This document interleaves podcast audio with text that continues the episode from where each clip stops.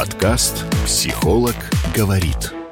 Всем привет, меня зовут Елена Караберова, и я психолог. Я приветствую вас на своем подкасте «Психолог говорит», и у меня сегодня в гостях Алексей Трунев, и говорим мы о предпринимательском мышлении. Алексей, здравствуй. Здравствуйте, здравствуйте. Интересный опыт у меня такое впервые, поэтому...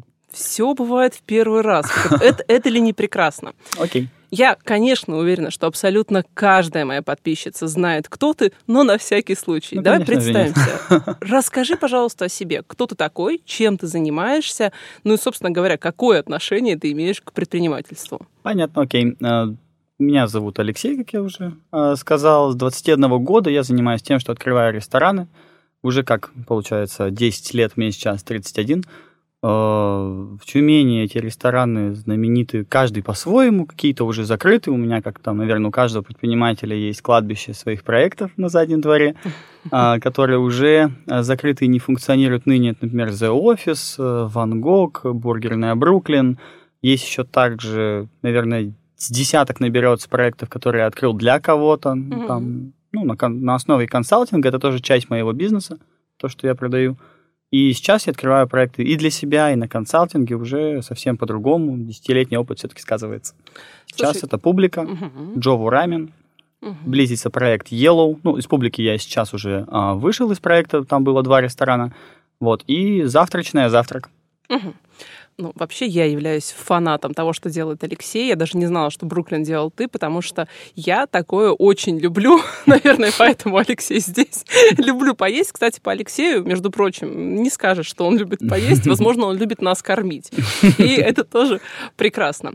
Слушай, а сейчас правда, такой немаленький процент людей в консультировании со мной, с психологом, идет на тему того, что они хотят кардинально поменять свою жизнь. Это Мгм. девушки, это мужчины, это девчонки сферы красоты, это люди, которые сейчас работают в каких-нибудь классных больших организациях типа «Газпрома», «Шлюберже», «Роснефти» или еще чего-то, которые говорят, я так больше не хочу, я хочу работать на себя, я хочу быть предпринимателем. Мгм. Лично в моей жизни прямо бунт людей, которые хотели бы поменять свою жизнь и уйти в бизнес. В моей тоже. Среди Мгм. моих клиентов. Это вообще ты описываешь э, среднестатистический портрет моего клиента, который уходит из какого-то там, из найма, ища ответы в какой-то предпринимательской истории. Он думает, что в системе XY, где он сам там выставляет себе задачи, будет наверняка проще, по крайней мере, такое искажение существует. Мгм. Как ты думаешь, почему? Не, я, конечно, искренне считаю, что это, может быть, мы с тобой, да, в силу поколения, Мгм. вот заметили и сейчас начали с этим сталкиваться, да, 90-е, торговля, все это было. Но вот условно, давай попробуем сформулировать, почему сейчас такое большое количество людей идет и хочет делать бизнес? Ну, наверное, корни все-таки в нескольких местах кроются. Во-первых, это а, система мышления и mindset наших родителей. Мгм. А, Потому что я, например, хотя мой отец был предпринимателем какое-то время, и на моей памяти вообще ни дня в найме, кстати, не работал, он не разговаривал со мной об этом, я не знал, что такое есть предпринимательство в целом, и никогда не стремился ни отца копировать, и предпринимателем-то быть не хотел. Всегда была какая-то понятная простроенная лестница от э, школы, да, через университет в карьеру, и я видел себя скорее там работником нефтяной и газовой промышленности, тем более, что в семье такие есть, весьма успешные кейсы, прям там директора, и ну, для меня это было символом успеха, то есть это было почетно в нашей семье, это поощрялось. Предпринимательство – это же скорее некий бунт, и скорее поэтому я и стал предпринимателем, что не перестал бунтовать, не перестал быть несогласным. Наверное, только в этом история. А, Все мои сверстники, все мои ровесники обсуждали со мной, все мое окружение, они обсуждали со мной, кто кем хочет стать, естественно. И предпринимателей критически мало. Э, Именно вот среди тех, с кем я рос. А, В школе с кем учился, с кем учился в университете, хотя институт у меня назывался менеджмента и бизнеса, это смешно. Вот. а, Он не выпускал людей, которые готовы как-то что-то в рынке поменять. Система образования накладывает свой отпечаток. Тебе простраивают линию, что вот Мгм. ты так добьешься успеха. У тебя будет вот это, это, это. То, что ты хочешь, твои хотелки. Стабильность. Ну да, да, да, вот это вот. Уф. Мгм. Я хочу квартиру, правильно, правильно. У меня же ее нет, да, надо купить. Я хочу машину, я хочу отдыхать. люди часто меняют свободу на это. Мгм. И потом, а, по прошествию лет, я за эти 10 лет пережил целую Хиросиму, а у них все было достаточно стабильно. Но в этой стабильности тоже есть оборотная сторона, и сейчас на данный момент есть очень много людей, которые хотят заработать деньги не а, под гнетом начальства, не под дедлайнами жуткими, а под каким-то в каком-то своем заданном собой самим любимым темпе. Заниматься чем-то более красивым, например, чем крутить вентиль газовый, тоже интересно. М, Такая звездочка. Так получилось, что я тоже из семьи предпринимателей, хотя вот Мгм. ровно до этого разговора я никогда это не оцифровывала. То есть у меня мама небольшое агентство недвижимости, папа в своем молодости занимался общепитом на автовокзале. М. То есть такие, знаешь, прям небольшие предприниматели, которые, наверное, это делали не для красоты, а потому что по-другому не могли то ли Да, да. заработать, то ли не хотели строить карьеру, потому что, так понимая, это образование этих советских людей, все могло быть, но как-то В тоже... тот момент была другая система. В бизнес шли, Мгм. потому что надо что-то делать. М, Да, наверное. А сейчас зачем идут в бизнес? Сейчас очень много всего манит вокруг. Уф, Э, Виш-лист да. расширяется, огромное количество появляется хотелок, дорогие курорты, дорогие часы, города становятся красивее. Я вспоминаю Тюмень моего детства и сейчас. Ну, если бы я был маленьким ребенком с тем достатком семьи в текущий день, Мгм. я был бы очень грустным ребенком, потому что столько всего хочется, столько всего хочется попробовать и повзаимодействовать с этим миром. Вот, и по, по этой причине, конечно же, за большими деньгами и так далее, люди идут в бизнес, чтобы быть свободными, люди идут в бизнес, чтобы проявляться, потому что А ты? хочется. А, повторюсь, не согласен. То есть мой, мой бизнес рожден от несогласия, я не особо там думал о том, в найм или не в найм. Я пробовал работать в найме, у меня есть опыт руководящих должностей на севере, а, есть опыт э, бюрократический, работы в бюрократических системах. Я привык строить свои системы. Мне нравится задавать порядок вещей самому, и в этом порядке мне комфортно. Комфортнее, чем где-либо. То есть я согласен получать иногда даже ноль, но при этом получать от жизни удовольствие, а, создавая для рынка какую-то там пользу. Я, например, развиваю инфраструктуру города, постольку, Мгм. поскольку открываю рестораны. И когда люди пишут спасибо, что вот такие заведения появляются, это же вообще космос какой-то. Приятно. То есть, э, если бы я был, наверное, инженером, я бы тоже собой гордился и точно бы делал полезные вещи. То есть я ни в коем случае не разделяю людей, что тот, кто бизнесмен, он молодец, а те, кто в найме, нет. Наоборот, это просто мне не подходит такая история. Кому-то не подходит предпринимательство. Ой, знаешь, у меня была такая прям попытка, а, так как мы с мужем тоже предприниматели, сейчас я считаю себя все равно инфобизнесменом, да, Да, как ни да, крути, хотя я и ремесленник. А, Я помню, мне было 23 года, и я прямо уже для себя сформулировала, что да, это свобода, да, я от этого кайфую, да, у меня получается, но я хочу стабильности, Ага. я хочу графика, я не хочу брать в 11 часов в трубку и знать, что наш киоск там его вообще разнесли. Мгм. И я такая, надо попробовать идти работать в банк. И у меня все классно получалось. Я там продержалась ровно три месяца, потому что я не могу работать до шести и носить блузку. Хотя я супер трудоспособный человек. Я согласна с тобой, что дело не в том, что кто-то хороший или плохой, что-то правильно или неправильно. Просто это либо подходит, либо нет. Конечно. Когда ты ставишь сам себе задачи, ты берешь на себя и какую-то ответственность. Это и про ответственность в том числе. То есть я несу ответственность не только за своих сотрудников, но и там, перед налоговой обязательства, перед банками, перед арендодателем, перед сотрудниками, перед там а, За своей сотрудников, семьей. перед клиентами. Конечно, это Уф. же все лицо и так далее. Вообще это на самом деле очень щекотливый момент, когда особенно ты делаешь публичный бизнес, если ты делаешь что-то менее публичное, чем ресторанный бизнес, у тебя, наверное, возникает в какой-то момент даже легкая скука, потому что часто такой бизнес заходит в колею, и ну что можно еще, да, очень сложно увидеть красоту вот в производстве подшипников и как-то провести какую-то реновацию рынка, революцию, как-то его перевернуть. А вообще в этом идея переворачивать игру и делать так, чтобы проблема клиента, гостя, как хочешь там называешь, чтобы она решалась интереснее. Через решение проблемы тебе приходят деньги. не через то, что ты снял кабинет, дорогую там секретаршу нанял, вот эти вот все... Секретарша. Дорогая секретарша, да, ну, есть же такое понятие. Это же все атрибуты, они mm. не имеют к реальной жизни ничего общего. У меня на пять ресторанов ни одного кабинета нет. Вот, mm-hmm. у нас есть коморочка такая, да, там а, два квадратных метра, и все их занимают стеллаж, и еле влез стул. Слушай, а, вообще должен был быть другой вопрос, mm-hmm. но раз мы тут с ответственностью, с революцией, давай самый жесткий твой факап в бизнесе. О, так там ну, даже самый. приоритизировать достаточно сложно, прям факапы. Самый любимый. Они их там столько просто много. Но вообще самый большой факап, он же как бы не в моменте случился. Мы с партнерами запускали, запуская свой первый бизнес, не доведя его еще до состояния бизнеса, то есть это было еще какое-то нек- некая субстанция самозанятости, этот бизнес претендовал на все мое время абсолютно. Я там практически жил в прямом смысле слова. Иногда мы там ночевали прямо в заведении, что-то придумывали. Я работал там. Вот у тебя в комнате есть несколько стульев, ты же можешь только на одном сидеть. И вот ты быстро-быстро-быстро со стула на стул перемещаешься. Я на стуле директора по маркетингу посижу, потом иду на стул барменом поработаю. Жизнь ночная, здоровье ни к черту, нервы – это отдельная история.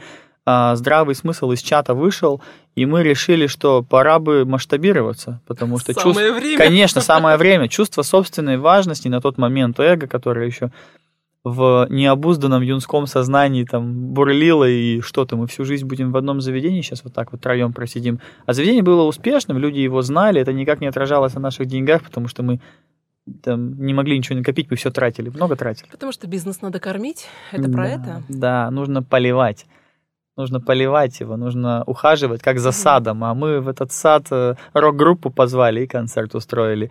И вот мы приняли решение открыть второе, и это было самым большим факапом, я считаю, так вот с точки зрения вообще э, стратегии. Хорошо. Скажи, как ты думаешь? Понятно, что сейчас ты рассуждений на тему, mm-hmm. и мы здесь не подписываемся под истиной в последней инстанции. Да. Чем отличается мышление человека, работающего в найм на какую-нибудь прекрасную, большую, красивую организацию, mm-hmm. от мышления человека, который открывает бар, открывает свою юрконтору, mm-hmm. открывает кофейню, прачечную и так далее? Ну, насколько я могу судить по себе, и там общался с предпринимателями, у меня в окружении сейчас практически 100% людей это все-таки люди из бизнеса, так или иначе, работающие на себя, я понял, что ну, я достаточно эмпатичный, могу понять их реальность. И mm-hmm. что думает человек, который встает э, с утра, работая в найме? У него другая система координат. Ему нужно по предписанному сценарию наиболее эффективным образом прожить. То есть есть правило. В 9 просыпаться или в 7 за тебя подумали. Это, кстати, не самое простое решение, если ты, допустим, бизнесмен, во сколько у тебя должны сотрудники приехать, в 7 или в 9? В 10 или в обед? Или в 6.45, или чтобы в 7.15 уже встретить да, гостей. Да, да. Поставить турникеты с контролем угу. или напутственную речь им продиктовать, написать регламент или жесткие правила, предписать штраф или мотивировать бонусом. Это же все огромный выбор. И мозг, вот это вот все многообразие э, решений, которые ты можешь принять, у некоторых людей не может объять. Потому что думать надо буквально в смысле обо всем. Приоритизировать ты научишься через несколько лет. В найме ты тоже научишься через несколько лет правильно и эффективно в этой системе встраиваться. Но самое главное, повторюсь, да, отвечая на вопрос, это я встаю, и у меня нет предписанного сценария. Я предписываю этот сценарий. Там человек уже вот в этой системе mm-hmm. координат рассуждает, думает, в ней становится ценным. И вот его задачи, они очень четко определены. Ему не нужно думать, где компания возьмет денег в кризис, если началась там спецоперация. Ему не нужно думать, что делать, если помещение выкупили, и тебя попросили съехать, да, а ты как бы договор в палату не отнес. Там, упс, mm-hmm. ситуация.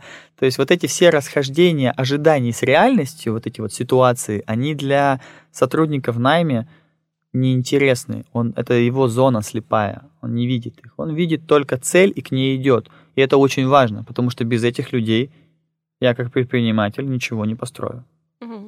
Для меня в начале ведения бизнеса самым сложным было наверное, именно стопроцентная включенность. А. Потому что когда ты в найм, мне так кажется, да, я же как Да. бы давно уже не в найм, но мне кажется, что даже условный психолог, когда он в найм и он не инфобизнесмен, он встает, выходит из кабинета, если он работает в центре, и его телефон, ему звонит мама, там, муж, дети, еще что-то. Мгм. А если ты работаешь на себя, и ты там в сегменте каком-то реального бизнеса, то твой телефон, тебе в 3 часа ночи звонят, а еще с неизвестного номера, и ты на всякий случай возьмешь, вдруг что-то там разносится или что-то там горит. Мгм. Ну, в начале пути, да. Да. начале. А сейчас согласна.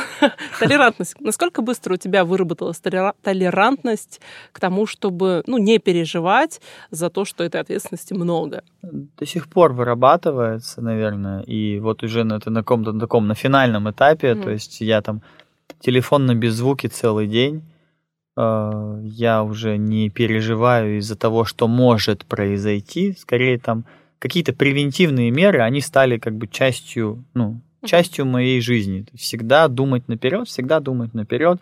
Подумал наперед, еще раз подумай наперед. И при этом это совершенно не дает гарантии того, что Абсолютно никаких. не да. произойдет Но чего-то плохого. Много же решений принято. Мгм. Соответственно, решение равно фидбэк в виде результата. Когда ты смотришь вот это каждый год, смотришь, смотришь, смотришь, смотришь, ты уже понимаешь, что, наверное, вот здесь не стоит так говорить. Вот тут я бы так не Такая сделал. предпринимательская чуйка вырабатывается. Чуйка вырабатывается, интуиция, прямо волчья интуиция. Как я, вел- ну, как я вел себя на переговорах там первые года, и как я веду себя сейчас, совершенно разные вещи. Как я суммы называл, насколько я вообще стеснялся называть там высокие чеки. Для меня тогда высокие. То есть я там первый консалтинг у меня был в тринадцатом году. Я 50 тысяч попросил. Я аж трубку положил, думал, умру от счастья. Ну, то есть я сейчас не работаю меньше, чем от полумиллиона. Вообще Мгм. даже не беру проекты. И обычный чек это как миллион рублей и далее. Я абсолютно спокойно это говорю, потому что я знаю, что я там за первые, может быть, две недели эти деньги возвращаю Я клиенту. столько стою. Да, Мгм. да, да, в виде там каких-то там сэкономленных. Мы будем по- повышать чек еще, еще, еще, еще. Просто это не всегда только от качества услуги зависит. Пиар-составляющая Мгм. есть и так далее. А раньше я не мог называть. Кому точно не стоит идти в бизнес? Нет такого, что кому-то не стоит. Я сомневаюсь, что вот такое прям... Есть какой-то человек... Я знаю людей конкретных из своего окружения, вот кому не стоит. И им не стоит, потому что они ничего и не хотят поменять. Они рассуждают вот окладами. Они рассуждают окладами. Сколько денег? Сколько денег мне это принесет? И да, бизнес, если коротко, то это система обогащения ее ос- ее основателя. Ну, то есть самое нормальное определение бизнеса. Но только тут все слова система пропустили, и обогащение основателя всем понравилось, да, то есть как большинству. А система это такая штука, она долго понимается, долго строится, у нее есть свой вот этот фреймворк, на который потом Мгм. нанизываются какие-то элементы. И если ты не хочешь ничего менять, если ты не хочешь сам стать системой, тебе проще воспользоваться чужой. Если ты не хочешь ничего сказать, иногда можно ну, там, промолчать. Поэтому очень много бизнесов закрываются. Манит вот эта иллюзия легкости, манят образы. Иллюзия легкости. Да, такая. Поэтому же идут тоже в нефтяной сфере же не тоже не все так просто. Туда идут за иллюзией кожаных кабинетов, баров в виде глобуса, дорогих виски, костюмов, вот этих ужинов в высотных ресторанах. И такое, правда, есть, но есть-то у, не у всех. Для этого нужно очень много работать. И иногда нужно идти против себя, там, по головам и так далее. Ой, хочу сказать такую интересную вещь. Она у меня связана в голове. Не знаю, Мгм. насколько она связана с нашим реальным разговором. Мгм. У меня был такой клиентский инсайт. Девушка-ремесленник, которая говорит, наверное, я занимаюсь не тем, потому что мне деньги не даются легко. Я не являюсь э, успешным успехом и э, представителем, и пропагандистом этой истории. Мгм. Я говорю, знаешь, мне кажется, если мы говорим про какие-то чеки, неважно, это чек 100 тысяч рублей, 300, полмиллиона, миллион, мы всегда будем говорить о том, что это всегда определенный высокий навык и профессионализм. И неважно, это работа в найм, это работа на себя или это организация бизнеса. Конечно. То есть я не верю, что так бывает, что ты такой пошел в нефтянку, и у тебя сразу глобус-бар Да, и да, да. кожаный кабинет. Вот ваш глобус-бар, Алексей Андреевич. Все, Ага. как вы мечтали в Проходите, детстве. Помните, да. Диплом нефтяника, ух ты, как замечательно. Да, да, да, это гарантия. Человеку, который сейчас не имеет отношения к бизнесу, какой самый такой главный бы совет ты мог дать? Хороший вопрос. Сложный, кстати. Ну, давай попробуем. Сложный вопрос. Ну, я первое, что два момента, что бы я посоветовал делать и не делать. Я бы посоветовал не искать легкий путь. Угу. Вот. А второе, все-таки начать с того, чтобы познакомиться с собой. Ну, то есть, если ты вспомнишь, э, я рассказывал, что к психологу на терапию Мгм. начал ходить, наверное, после там, на по прошествии трех-четырех лет, как открыл ну, там, свой Мгм. первый бизнес и начал что-то делать.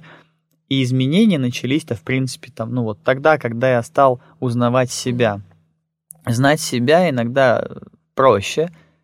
Зная себя, проще управлять собой, проще управлять другими людьми, проще ставить задачи, жить как-то гармонично. То есть психика и вот эта интеллектуальная мышца, мышца эмоционального интеллекта, Мгм. ее надо тренировать. И нету книги ни одной, точно могу сказать, о том, как правильно жить. Нигде этой книги не, вы, не издали, если издали... Половина отключились, все неинтересно. Он не скажет книгу, как правильно жить. Отстой к сожалению, да и ссылку на нее не дам.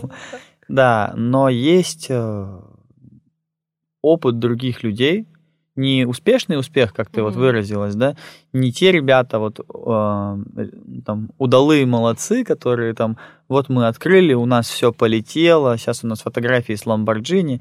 Нужно наоборот себя заземлить, пойти куда-то и поработав, посмотреть систему изнутри. Я убежден на 100%, Мгм. если ты никогда не работал в найме, у тебя не получится строить бизнес. У тебя получится его открыть. Это же несложно. Взял его, открыл. У тебя получится что-то купить в офис себе, там какой-то мебели. Но у тебя не получится так быстро и эффективно создавать структуру. Потому что что может быть проще, чем посмотреть, как у других людей? Если ты хочешь открыть ресторан, пойди и поработай там. Я, я должен был это сделать, но не сделал. И я, правда, а, сожалею. Заплатил за это цену. Я заплатил Да. очень дорого, да. Знаешь, при этом, мне кажется, если ты, может быть, я сейчас в иллюзии, ты со мной поспоришь, а, мне кажется, если ты сделал один раз качественную систему, ты теоретически можешь даже на другую сферу бизнеса, особенно если она близкая, перенести эту систему, уже как-то ее Да. подадаптировать Да. и начать это делать еще раз и еще раз, если ты научился это качественно делать. Ну, если посмотреть на любой бизнес, там же просто двигаются какие-то части, Мгм. между собой взаимодействуют, сотрудники с другими сотрудниками.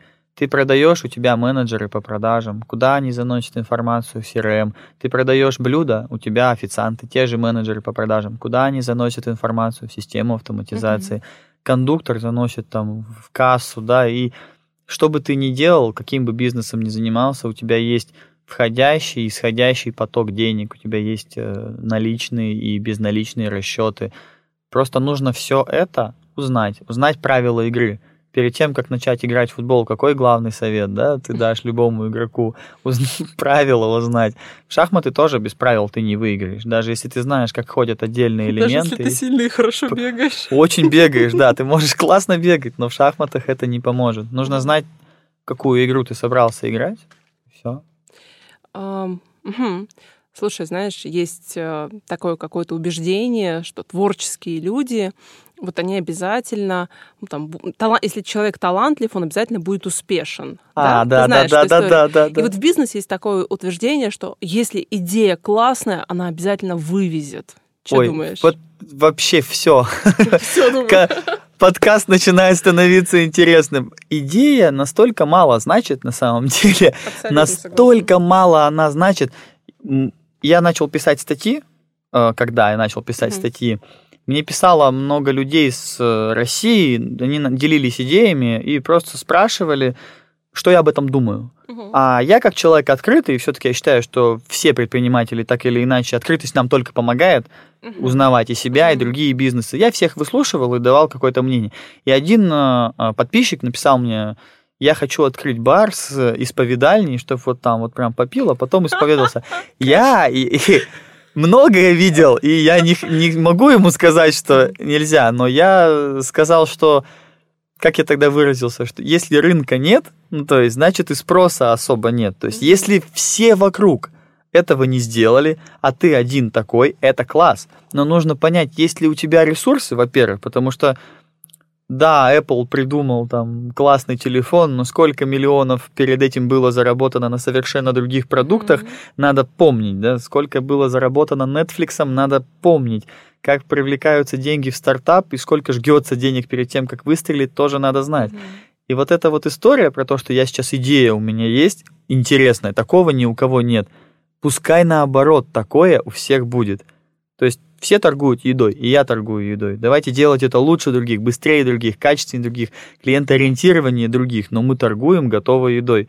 А если мы торгуем там, я не знаю, какими-то суперинтересными магнитами на холодильник, которые еще и время показывают, не факт, что это всем нужно, хотя такого нет.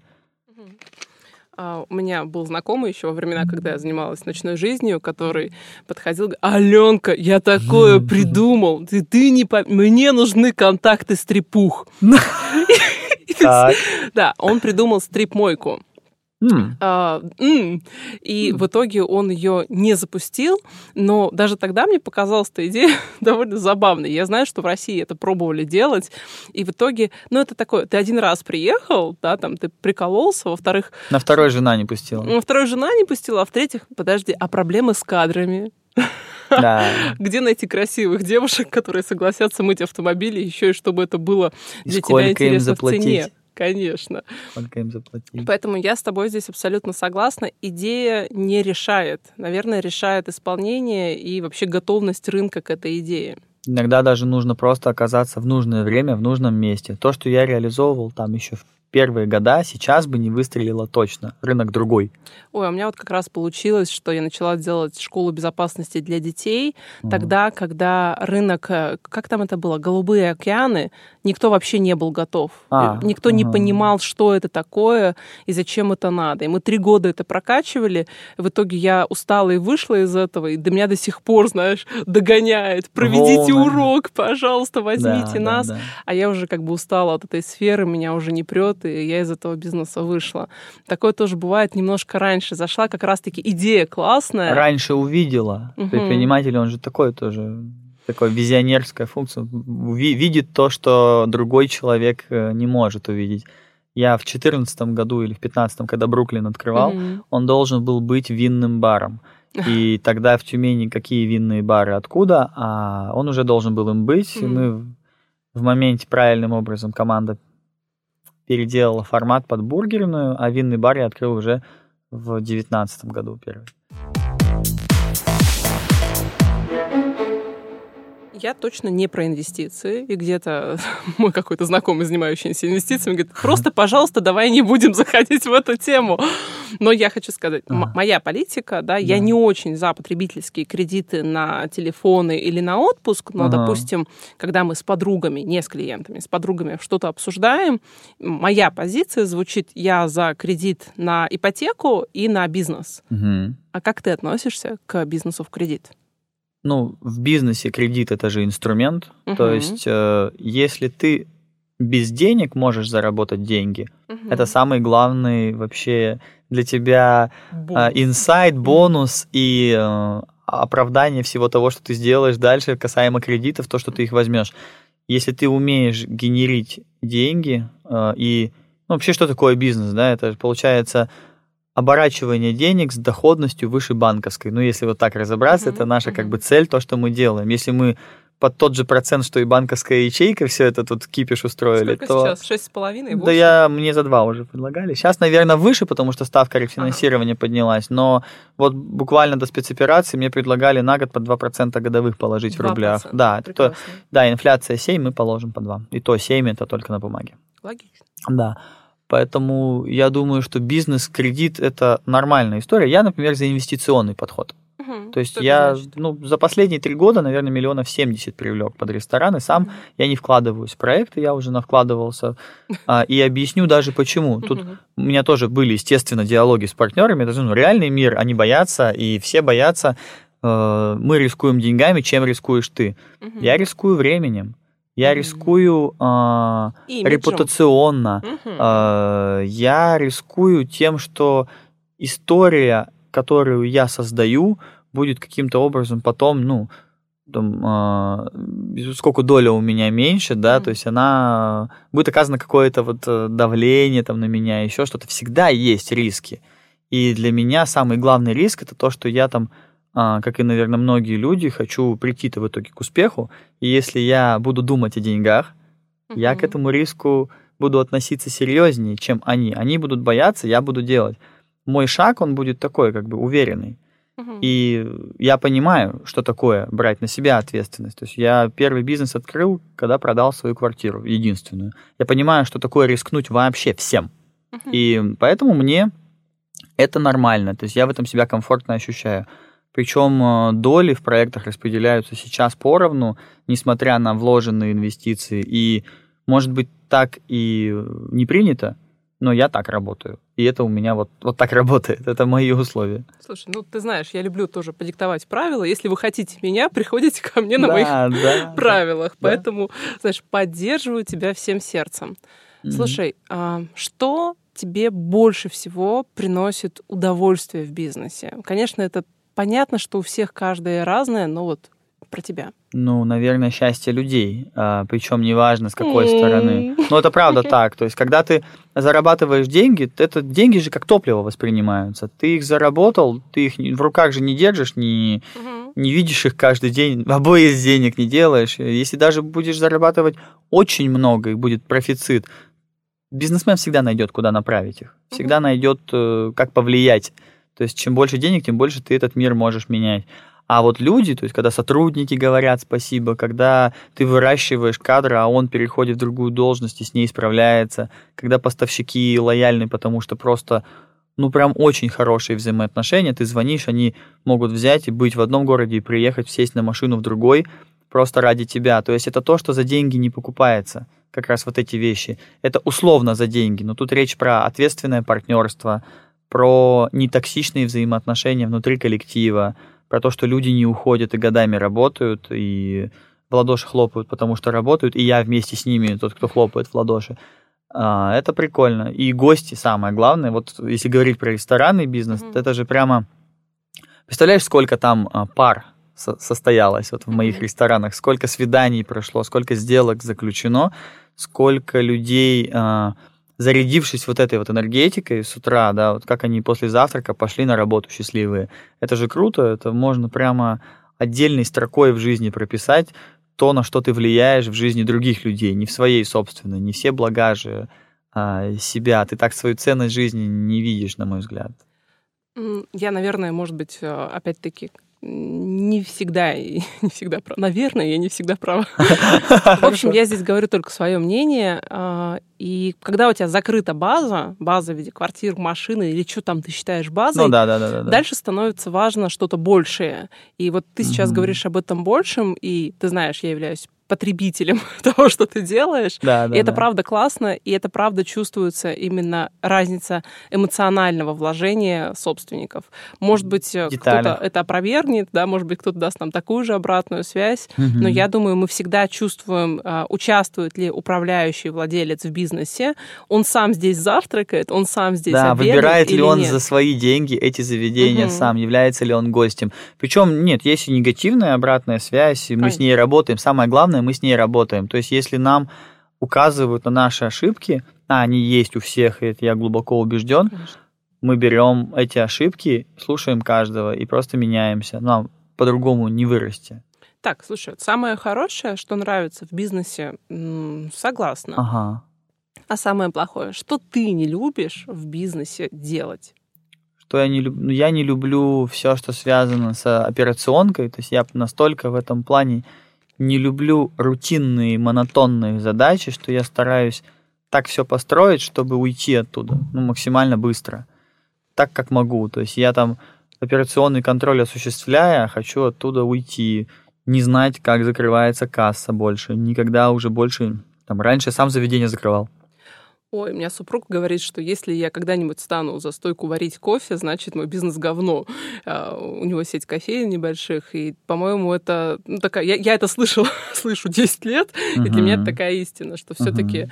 если тебе это не нравится, ты точно не должен это делать, и ты отвлекаешься Ну, причем есть тоже разные люди. Есть, допустим, начальники, я видел, ну, вот, uh-huh. то есть middle management, это средняя прослойка, звено руководящее, которые тоже так считали, но у меня-то на их счет другое мнение. То есть это я там что-то не должен mm-hmm. кому-то сам себе и так далее. Но если нужно, я ночью приеду в заведение, и мы будем решать. Я засучу рукава и пойду хоть посуду помою. Это я согласна, но, но я это имею будет в виду закрывать разово. собой рабочую единицу, Никогда не это, будет. наверное, не самое хорошее решение. Ну тут понятно, что система же тебе показывает. Mm-hmm. Смотри, тут нет а, алгоритма решения этого вопроса, пока ты не найдешь людей, которые будут так его решать, как тебе нужно, ты будешь там искать уборщиц, ты будешь мыть посуду, ты будешь закрывать заведение. Приезжать ночью из раза в раз. С поставщиками системно. на переговоры приезжать. Вот, хотя, ну, то есть, если есть важные какие-то истории, конечно, команда позовет меня, но они сами должны меня позвать. Это не я должен туда прийти. Ну, это такая рубрика про вырастить команду тоже. Самостоятельность. Угу. А я в них верю. То есть самое это главное, что я в них верю. Не, я не эксплуататор. То есть, во-первых, я заинтересован. Прошу в... зафиксировать. Да, да, вот подчеркните, пожалуйста, для протокола. Не эксплуатировал людей никогда. А, они же тоже хотят каких-то целей добиться и думают, и правильно думают, что придут к этим целям со мной, и моя задача их провести, но при этом если я буду их с ложечки кормить, это будет топтание на месте, мы никогда не станем большими. Угу. Никогда не... А мне надо. То есть, я не знаю, может, кому-то не надо, а мне надо. Я считаю, что мы можем сделать так, чтобы хорошо завтракала вся страна, чтобы крутые азиатские блюда ела вся страна. И вообще, в принципе, мы рассуждаем категорией карты РФ, э, ближайшего там зарубежья, стран СНГ сейчас, на данный момент. Угу. Хочется менять многое, пока ты можешь это сделать. Силы же есть. Слушай, классно. А, мы с тобой за кадром обсудили довольно важную для меня историю mm-hmm. а, о том, что бизнес и отношения. Да, так получилось, что я с своим мужем познакомилась именно по работе. Ну да, вот просто да. посмотрев человека в работе, ты можешь о нем уже очень много узнать. Я согласен. По- да. Поэтому для меня вот какие-то, знаешь, романы коллег, мне кажется, это все понятно и оправдано. Если человек умеет нормально работать, наверное, mm-hmm. с ним и в жизни можно договориться. Как ты относишься к бизнесу с друзьями? А, с партнерами. Угу. Твое мнение какое? Ну, тут три, скажем так, основных направления. Бизнес с друзьями, который у меня был, а, это провальная история. Не на том этапе, когда вы там делите деньги. Просто все думали, что поругаются, когда будут деньги делить. Нет, поругались тогда, когда нужно было деньги довкладывать. Во-первых, да. Вот. Во-вторых, э, история про принятие решений. Вот эта вот фраза про на кухне одна хозяйка, она же не про то, что у кого эго больше, тот и будет там э, диктовать свои условия. Просто есть люди, у которых получается, но когда ты находишься не на самом пике, скажем так, осознанности, а ты никогда не знаешь, находишься ты на нем или нет. Это самое главное. если ты думаешь, что ты да, на пике да, ты ошибаешься. У нас плохие новости. Да, да, да. Я думаю, что а, вот эти вот а, стыки и столкновения решений друг друга, они и дружбу испортят, потому что, может, ты не сможешь правильно оценить, наступают тебе на эго, пытаются тебя превзойти или просто хотят лучше для компании. Или же это ты токсичишь сейчас и не в правильную сторону команду ведешь. Ох, как тяжело это отследить. Огромная, огромная работа. И я сомневаюсь, что в каком-то особенно молодом возрасте придет такая светлая мысль, а пойдем вдвоем к коучу, там, к психологу, а есть и то, и другое, и можно как-то в этом разобраться, никто не пойдет, в семьях-то не ходят. Ну, то есть, а, скорее всего, из-за вот этих вот разных мнений угу. вы будете сами причиной того, что бизнес закроется. Рано или поздно непринятое решение имеет тоже последствия. Вы не вовремя не принимаете решение расти, вы падаете. Система либо растет, либо регрессирует. Все, нету вот этого вот баланса, никогда его не будет. Вы должны всегда развиваться, либо вы будете всегда деградировать. И вот вы вот эти решения не принимаете, не принимаете, не принимаете, потом как у змеи ног уже не найти, чья зона ответственности непонятна. В зрелом возрасте уже стирается само понятие вот дружба, да, там мужская, женская, вот эти вот все радикальные. То, я... что было так важно. Да, в да, да, конечно, конечно. То, что было важно и свято, сейчас просто, ну, просто есть данность, и все, есть люди, и люди меня окружают, я сам Мгм. выбираю окружение. И вот когда ты лишен всех радикальных позиций, тогда делай бизнес с человеком, с людьми можно делать бизнес, Мгм. а с друзьями, когда вот именно ты дружишь, не надо. Вначале лучше набить все шишки одному, но сохранить вокруг себя каких-то друзей поближе. Про одна хозяйка на кухне, один штурман у руля. Для меня это очень такая история, когда ты делаешь бизнес с партнером, а, а вы оба как бы лидеры. Да. И кто-то из да. этого должен выйти, или как-то это надо делить по сферам, иначе это постоянные лобовые столкновения, и совершенно не в офисе это лобовые столкновения, которые переходят на кухню. Конечно, конечно. Поэтому- Внутрь и Мгм. они влияют на то, вот прям это видно по бизнесу. Сразу же начинает увидать сад. Когда ты начал уже быть более таким зрелым предпринимателем, какое твое сейчас окружение? А люди, которые уже не, во-первых, они тоже, как и я, не исповедуют крайне радикальных позиций. В основном это люди с семейными ценностями. Я сам э, ну, не женат, но тем не менее ценности семьи для меня очень важны. Я понимаю, что если а, этому человеку кто-то доверил там свою жизнь, с ним вполне можно работать, дружить, вести дела и так далее. То есть это важно.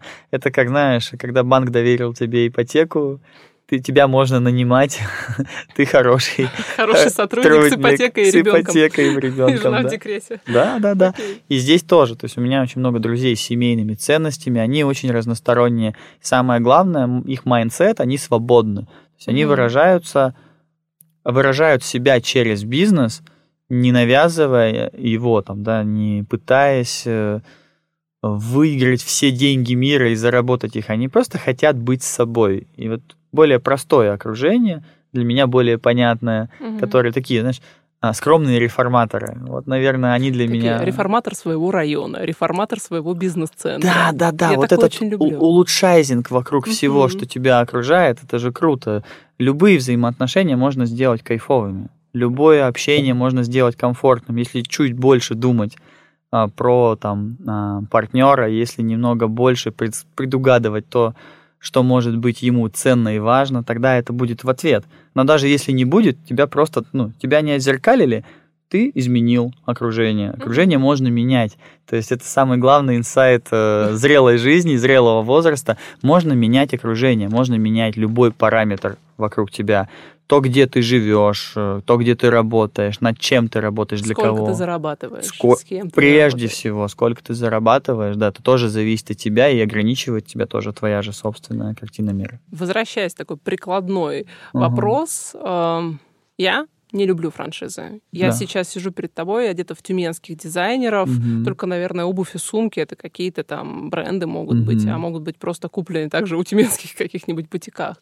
Я не люблю франшизы по еде. Я могу туда сходить от безысходности. М. Или потому что ну, это было место, куда меня пригласили. Да. Я выбираю тюменских предпринимателей везде. Ну, то есть я типа прям топлю за то, чтобы поддерживать местных. Мгм.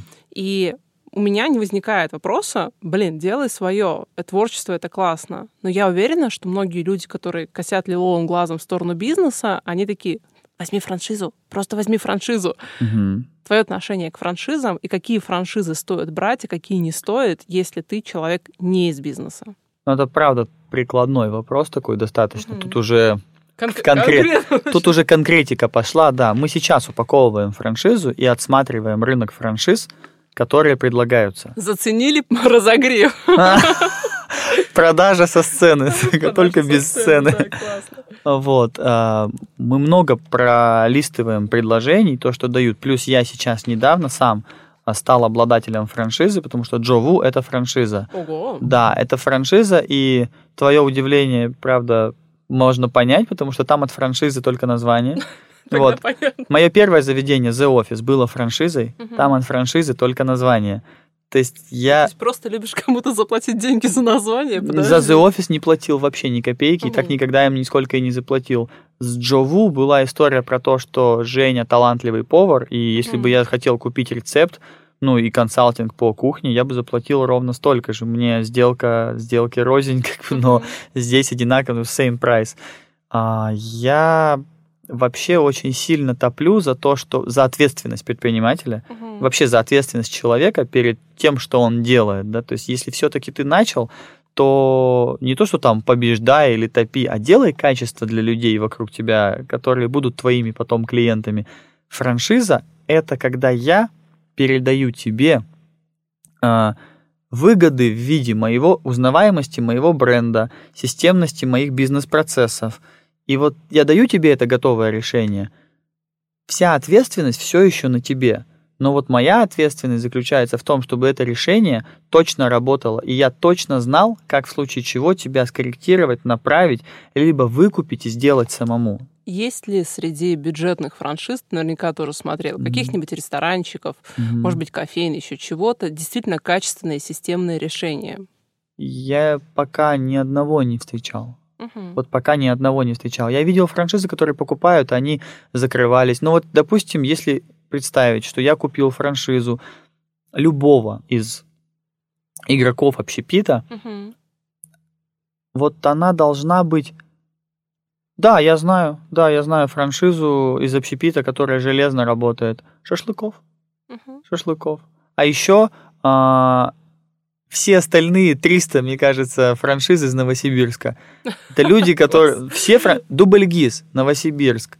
а, Шашлыков, Новосибирск, Мгм. Пиплс, Новосибирск, Перчини, Вилка Ложка, Пекарни Кузина, а, даже фермы по микрозелени айтишные, Айфарм, тоже Новосибирск. И куда бы мы там ни при- пришли, Так, все мы равно записываем Новосибирск. за тобой, так, смотрим франшизы Новосибирск. А ты, кстати, заметишь, они все дорогие.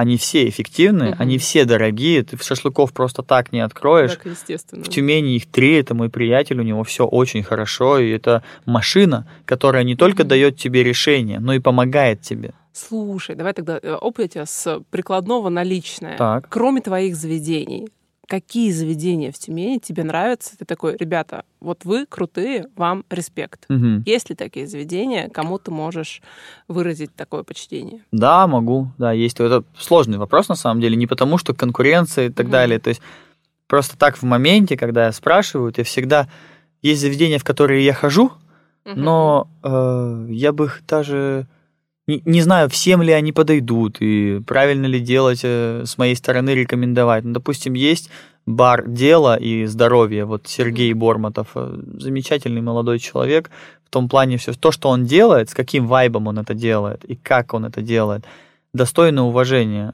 Ты приходишь туда переключиться, вот проекты, которые переключают, мне нравится. Я зашел в бар «Дело», и я такой не в Тюмени немножко, мне хорошо. Я вышел, и все, и снова в Тюмени могу дальше деятельность продолжать.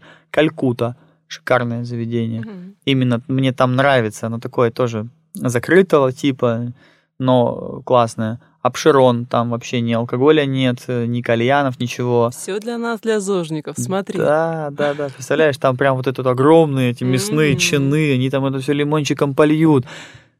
Там, где есть душа в кухне, там, где есть душа в том, что делается, очень хорошо все получается. Допустим, напротив тебя человек, который говорит, слушай, душа, идея, концепция, обними своего сотрудника, Мгм. спасибо за всю эту интересную дичь, я бабки хочу зарабатывать. Да. Куда идти человеку, и с чего начать человеку, у которого в бизнесе лишь один интерес – деньги? Я думаю, что надо все-таки психологу сходить сначала. 8982. Вот она, еще нативочка пошла. Ну, Нет, правда так считаю, потому что деньги, это же, говорю, обратная связь от рынка, не более того. Если ты хочешь денег, в в этом вообще никто не виноват. Нет подельников. То есть ты один хочешь денег, тогда если ты хочешь денег, иди и зарабатывай. То есть это же я перечисляю, это свои, как бы скажем так, эм, свою систему координат, где мне комфортно жить. Мне некомфортно жить, когда сотрудники страдают, когда это просто, условно говоря, про поток и больше ни про что, когда это ничего не меняет. Не знаю, корректно ли, а можешь привести пример бизнеса, который только про деньги, про поток и больше ничего? Ну, я могу подумать об этом, по крайней мере. Ну, Так вот, если сразу сходу сказать, вот Тюмень, по исследованиям Яндекс Бизнеса, занимает первое место по застройке пекарнями на душу населения.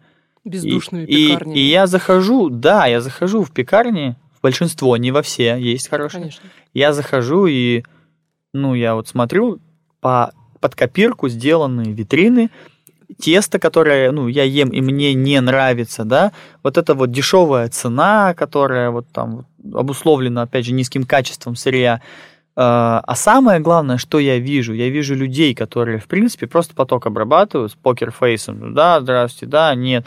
Все, что на витрине, то и есть. Это как раньше в Сбербанке отвечали. Где карту зарегистрировали, туда идите. Вот здесь такая же история. И вот они сидят, вот эти вот пирожкоторговцы несчастливые. Хочется пожалеть ее, спасти, отвезти куда-то на каруселях покататься, ну, чтобы она взбодрилась. И вот, но этот бизнес работает колоссальные обороты кулинарии делают, угу. пекарни, представляешь? И ничего в этом не вижу для себя подходящего. Угу. Ну, то есть э, для кого-то это вариант брать франшизу, недорогую во входе, популярную, тоже очень сильно подумать головой, куда ее поставить и угу. где найти этих несчастных э, пирожкоторговцев. Да, да, угу. да, да. Я думаю, что вообще, когда ты берешь франшизу, нужно тоже очень четко понимать, зачем. Абсолютно. Хочешь таблетку от бедности, значит, в принципе, еще пока рано. Потому что таблетка от бедности, ну вот представь, да, за сколько бы ты сама лично продавала бы кому-либо знание на 100% гарантирующее финансовый успех на долгие годы всей его семье, детям и так далее. Если бы ты на 100% знала, сколько бы это стоило? Это бы точно не стоило дешево. Да, и надо понимать, что бизнес-деятельность, осуществляемая на свой страх и риск, определение такое весьма классичное. Ты сказал, что бизнес это сад, так как, ну, вот мой личный опыт, это всегда mm-hmm. очень небольшие бизнесы. А для меня бизнес это ребенок. Ты берешь mm-hmm. за него ответственность, ты его кормишь, поешь, одеваешь, и, возможно, он тебе что-то отдаст. Mm-hmm. И да, он отдает, и да, он может быть там прибыльным, но это все равно история, в которую ты включен. Mm-hmm. И я сложно себе представляю, когда люди из найма такие, я сейчас здесь годик запущу бизнес, и он будет пассивно меня кормить. Но я такое видел. А видел, что да. это за виды бизнесов, которые пассивный доход? Он, Алексей, где же он пассивный доход? А, где? пассивный, да нет, нигде, конечно. Пассивный доход. Пассивный доход какой? Пассивный доход 5000 рублей или пассивный доход? А, у меня есть, такой есть, нормально. Да, да, да, да, да. То есть разный же пассивный доход. Кто-то хочет ничего не делать, и вот эта мания пассивного дохода, мне кажется, за этим просто стоит какая-то лень, возможно. Меня, конечно, пугают люди, которым не нужна ежедневная деятельность, рубрика «Невротики в деле». Ну, то есть вообще, когда нет смысла жизни, это очень странная история. У предпринимателя всегда будет смысл жизни и смысл просыпаться. Конечно, конечно. Кстати, смысл... Я вот на самом деле тут с тобой частично не соглашусь. У меня все-таки бизнес — это про то, как взаимодействовать с людьми. Вот я могу Разве с ними еще по-другому взаимодействовать. Это mm. вот, да, только не только бизнес. То есть у меня всегда будет смысл люди, а вот как бизнес, бизнес или благотворительность, мне кажется, да, это один из, из mm-hmm. таких инструментов, как телефон или там mm-hmm. компьютер, связи с миром, с внешним – очень классно. Рисовать картины тоже круто. Есть люди, которые на этом построили там, какой-то успех свой денежный. И тоже можно монетизировать. Мне вообще кажется, что очень многое в этом мире можно монетизировать, если у тебя есть какой-то классный навык. Если ты классный. Если ты, если ты нужен ребята, людям. будьте классными, будут у вас деньги. Да, да, только чтобы вот так не поняли, да. Классный в том плане, что ты многогранно классный. То есть ты должен быть нужен людям все-таки. Знаешь, есть э, касательно психотерапии очень классная фраза. Там спрашивают, Елена, в каком подходе вы работаете? И ты а. такая, оп, списочек, да? Масштаб психотерапевта, э, масштаб психотерапии определяется масштабом личности психотерапевта, mm-hmm. или там, личности да, психолога. Понимаю. И вот мне кажется, что глубина и классность бизнеса определяется mm-hmm. глубиной и классностью личности владельца и того, кто за этим стоит. Если он, ну, как бы в этом с бизнесом в контакте. Ну да, насколько глубоко это в ев... этот бизнес в его сердце и продолжение его mm-hmm. а, mindset а, и насколько mm-hmm. он глубоко копает. То есть вот эта вот степень копания, глубины копания, а, причинно-следственные связи, это как раз то, что отделяет э, основателя от э, его сотрудников и сотрудники, кстати, тоже могут стать в какой-то перспективе там основателями, если вот это переймут, научатся также ставить вопрос. Постановка вопроса очень много зависит от этого. Угу, угу, угу. Слушай, вот, допустим, человек вообще не из бизнеса, и ага. Все то прекрасное, немножко душнильское, что мы с тобой обсуждаем, человеку далеко. Да. Куда ему идти за этой философией? Я знаю достаточно много классных тюменских больших предпринимателей, завод пароходы, которые говорят, бизнес-молодость, ну это вообще какой-то инкубатор бизнесменов, это не Мгм. работает. Да. При этом я немножко откуда-то слышала, да, что ты чуть-чуть по-другому думаешь. Расскажи свою позицию про бизнес-молодость или подобные какие-то организации. Я опять же там напомню, да, что радикальных позиций не занимаю, и сказать, что бизнес-молодость плохо, нет. И сказать, что бизнес-молодость панацея, и надо туда всем идти, нет. То есть э, каждый выбирает по себе, да, Мгм. шпагу для дуэли, меч для битвы. То есть здесь такая же история, как ты выбираешь. Я вообще считаю, что в моем случае не было никакого образования. Вот у меня для бизнеса не было вообще ни даже шанса получить образование, потому что в моем бизнес-университете преподавала главенствовала слабая система, которая мне больше намекала на то, что нужно в коридоре постоять, чем то, что нужно за пару зайти. Куда-то я ходил, но это эпизодические системы не было.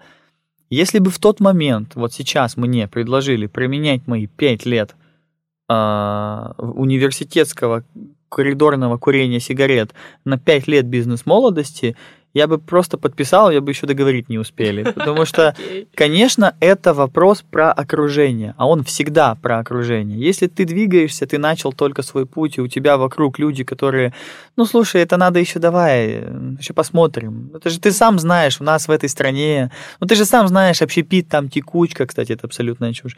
Или там, ну, вот ты же знаешь, вот э, есть налоги, а вот сейчас тебя за каждую копейку будут там за одну копейку оштрафуют и так далее. Это вот с тобой делятся страхами люди, которые не могут. А предприниматель, он все-таки творец, и в окружении творцов творить приятней.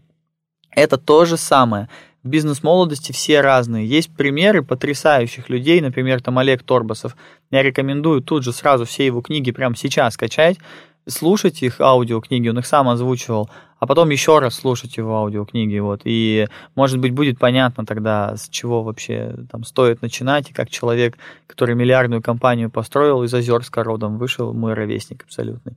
Вот, то есть э, все вот эти вот границы, которые у нас в голове, очень легко стираются, когда ты попадаешь в правильное окружение, книги тоже твое правильное окружение, и Мгм. люди их записывающие. Так вот он начинал с бизнес-молодости, он там натренировался выступать на сцене, он там стал открытым, он там проявил свой пытливый ум, и те же люди в этом же зале, он тоже любит это постоянно повторять, люди в одном же зале, кто-то пишет конспект, кто-то по телефону говорит, кого-то сюда просто силком отправили лекцию послушать, и все выйдут из зала с разными эмоциями Мгм. и разные вещи сделают. И кто-то сейчас этот подкаст послушает, пойдет и подумает, так, а что я могу все-таки для этого мира сделать, какие я хочу боли закрыть, какие я хочу проблемы решить, кто я такой, пойду себе разберусь. А кто-то скажет, да, это понятно, а родители денег дали на ресторан, мне такое, кстати, писали, да. На какой из них, интересно? На все, Да, на все, наверное, да. Мне, кстати, мне, да, мне денег дали, я их сам э, успешно взял. Вот. И, в общем-то, это будет для человека достаточной причиной для того, чтобы ничего не делать. Поэтому Да, бизнес-молодость это естественно, инкубатор. это фигня. У тебя папа, психология фигня, коучинг Конечно. фигня, все Конечно. нормально, работаю за тридцатку, сижу попкой в офисе. Да, да, да. По-другому люди не живут. А все остальные, они как бы, их проще записать в категорию плохих людей, опять же, да, радикализм. Они плохие, а мы хорошие. Мы страдаем во благо, они там узурпаторы. Опять-таки, нет ничего плохого работать в офисе за тридцатку, просто если вы при Нет. этом считаете всех вокруг э, детьми богатых родителей или еще что-то, то у Да. вас не предпринимательское мышление, возвращаясь к началу Да, я больше разговора. про вот это. То есть я вообще никого в принципе не осуждаю. Выбирает же каждый человек. И кому-то хватает денег, кому-то много денег не надо. Да я и сам не из тех людей, которые, знаешь, материалист прям такой. Расписываемся. Мы с Алексеем оба аскеты. Достаточно скромный образ живем. Да. Образ жизни. Да. Задвоила. В целом, в целом, да. Смешно получилось, да. А, да, я не особо прям меня драйвят вот эти вот материальные блага, с другой Что стороны. тебя драйвит? Ну, прикольно, когда масштаб... Настолько ты много сделал для того, чтобы создать крутую систему, и эта система начинает работать без тебя и уже что-то меняет. То есть такая какая-то большая положительная энергия, инерция набранная. И ты смотришь, у тебя открывается заведение, и раньше ты в заведении умирал. Ты такой грузишь этот диван пятый, болит поясница, почему у меня сейчас? Вот, этот диван грузишь, понимаешь, что перед открытием пол помыть тоже некому, ну потому что ты же не нашел уборщицу, сам, значит, помоешь пол, я мыл полы, да. Нормально. Да, нормально. да, да. Потом ты думаешь, что ты крутой предприниматель, на утро опять у тебя 50 пропущенных, ты поздно встал, и вот эти нервы. А сейчас запускается бизнес, и ты приходишь в него как гость, смотришь со стороны, гордишься людьми, которые mm-hmm. с тобой работают, которым ты тоже передал часть своей картины мира. И они, пользуясь ей, уже делают какие-то вещи. Меня драйвят люди очень сильно. Слушай, я очень тебя понимаю, потому что, ну, моя работа вообще люди, да, люди. Да. И когда я вижу изменения в жизни девушек, которые не могли построить отношения, сейчас в нездоровых отношениях или вышли из зависимости, это точно дороже денег. Да, да есть такое какое-то убеждение, сейчас тем более очень много психологов, и очевидно, что кто-то точно так же пошел в психологию, как люди приходят в бизнес только ради денег. Я думаю, это сразу видно этих таких хоп-хоп-хоп пытающихся быстро монетизироваться экспертов, которые mm, еще да. не эксперты. Но там чек не знаю, ресторана или чек психолога, это несоизмеримо меньше, чем то, что ты в эмоциональном плане оттуда можешь взять, когда получилось. Конечно, конечно. Очень, очень сильно цена и ценность тут расходятся. Да и мы едой-то не торгуем. Ты не торгуешь советами, я не торгую едой. Все торгуем какими-то решениями определенных mm-hmm определенных проблем, я как твой клиент точно могу сказать, что это не купить за деньги. И mm-hmm. это очень важный момент. Кстати, тоже раз про предпринимательство говорим, mm-hmm. то вот эта постоянная профилактика собственного сознания, она кто-то ей придает слишком много значения. И на это уповая очень мало делает. Mm-hmm. То есть нет никакой иллюзии в том, что предприниматель должен очень много работать. Вопрос, над чем он должен работать и куда он должен идти. Потому mm-hmm. что он как поводырь, как вектор, как генерал, он ведет за собой. Если он сам там не видит ничего, он же не с, с фонариком можно идти, можно на ощупь как-то по приборам. Ты же не знаешь, что в этой комнате есть. Книги mm-hmm. нет, карты нет. И вот лучше бы с фонариком идти. Вот все-таки психология, коучинг, наставничество, нетворкинг это все-таки про вот этот фонарик. Чем ярче светит, больше в него батареек вставишь, тем лучше. Мне нравится здесь метафора, что ум это наш инструмент, и инструмент должен быть чистым, потому mm-hmm. что если твой инструмент сейчас затуманен, загрязнен, то очень сложно выстраивать какую-то здоровую концепцию. Можно еще и книг перечитать по этому поводу. Я, кстати, тоже не ярый вот этот вот сторонник, что превращаться в букваря и цитировать направо-налево там Роберта Каясаки, э, Игоря Мана, да, и Рыбакова, думать о том, как это все э, круто, когда ты знайка. Ты знайка, но на этом не ограничивается. Ты должен Ой, ну, делать. Ну, мне кажется, это, знаешь, надо пройти эти перекосы, когда ты сначала не знаешь, потом ты такой, ох, я сейчас переем этой информации. Да. Угу ты сказал какое-то такое слово нетворкинг, что-то я об этом слышала. а, и знаешь, так получилось, что я сталкивалась с мнением, что нетворкинг это супер важно. И так получилось, что мы с тобой оба, и я тоже живу в Тюмени. Mm-hmm. И обычно, когда ты живешь в Тюмени, ты реально знаешь полгорода, потому что мы очень небольшой город. Да. И получается, да. у нас нетворкинг, он как бы априори есть. Mm-hmm. Мне кажется, значение этого преувеличено. Какое твое мнение? Я видел людей, которые нарочито сильно развивают этот, э, ну, там, скажем, soft skill, да, установление контакта с людьми, он у них в принципе есть, и они вот развивают, разра... развивают, и в какой-то момент, с моей, лично с моей точки зрения, никому ее не навязываю, а это выглядит очень гипертрофированно, и людям, которые много болтают, я им мало доверяю. Вот, ну, такое просто есть. И когда я плохой э, нетворкер вообще очень сильно, то есть мне очень хорошо получается устанавливать контакт с людьми, которые мне интересны. Очень хорошо получается устанавливать контакт с людьми дела. Если я прихожу в компанию незнакомых людей, у меня нет с ними завязки, у меня нет с ними, даже если они все рестораторы, я выберу одного. Я выберу того, с кем мне интересно. Я вот на толпу вещать люблю иногда, но прям, повторюсь, крайне избирательно это бы делал. То есть выступать со сцены и вещать на толпу в нетворкинге – это разные вещи. Обменяться со всеми присутствующими телефонами для того, чтобы потом позвонить, я, знаешь, тоже не сторонник, потому что я считаю, кто кому нужен, да, вот между ними созвон, созвон неизбежен, а когда ты прям очень легко заработать репутацию человека, который от всех ищет только выгоды. Я таких людей не люблю okay. и сам таким человеком не являюсь. Поэтому нетворкинг круто, когда ты правда работаешь, когда это working, понимаешь? А там уже и коммуникация подтянется. Да, да. Я абсолютно уверена, и я знаю, что такие люди нас слушают. Когда сегодня это такой очень небольшой предприниматель, может быть, даже просто ремесленник, и он прямо сдулся. Mm. Что ты хочешь ему сказать? Ну, тут это сто процентов факт. Э, если верить до конца, вообще очень многое случается. Очень многое случается, если дело стоит того. Вот э, у меня был период, когда я перестал быть ресторатором, мы продали там очень плохо все свои проекты, плохо разошлись с партнерами, это миллионные убытки, ужасная история совершенно для меня, я бы не хотел ее переживать снова, я переехал жить в другой город, Москву, mm-hmm. вот, и несмотря даже на это, все равно через вот призму всех изменений я принял решение оставаться э, ресторатором, просто потому что это стоит того. Я в этом вижу будущее. А если я в чем-то вижу будущее, я в любом случае буду этому уделять большое внимание. Очень буду в это верить. Даже если, а по объективным причинам, верить не стоит. Потому что как произошло в моей жизни, я даже, ну, я бы никому не дал совет проживать мою жизнь, конечно, но очень много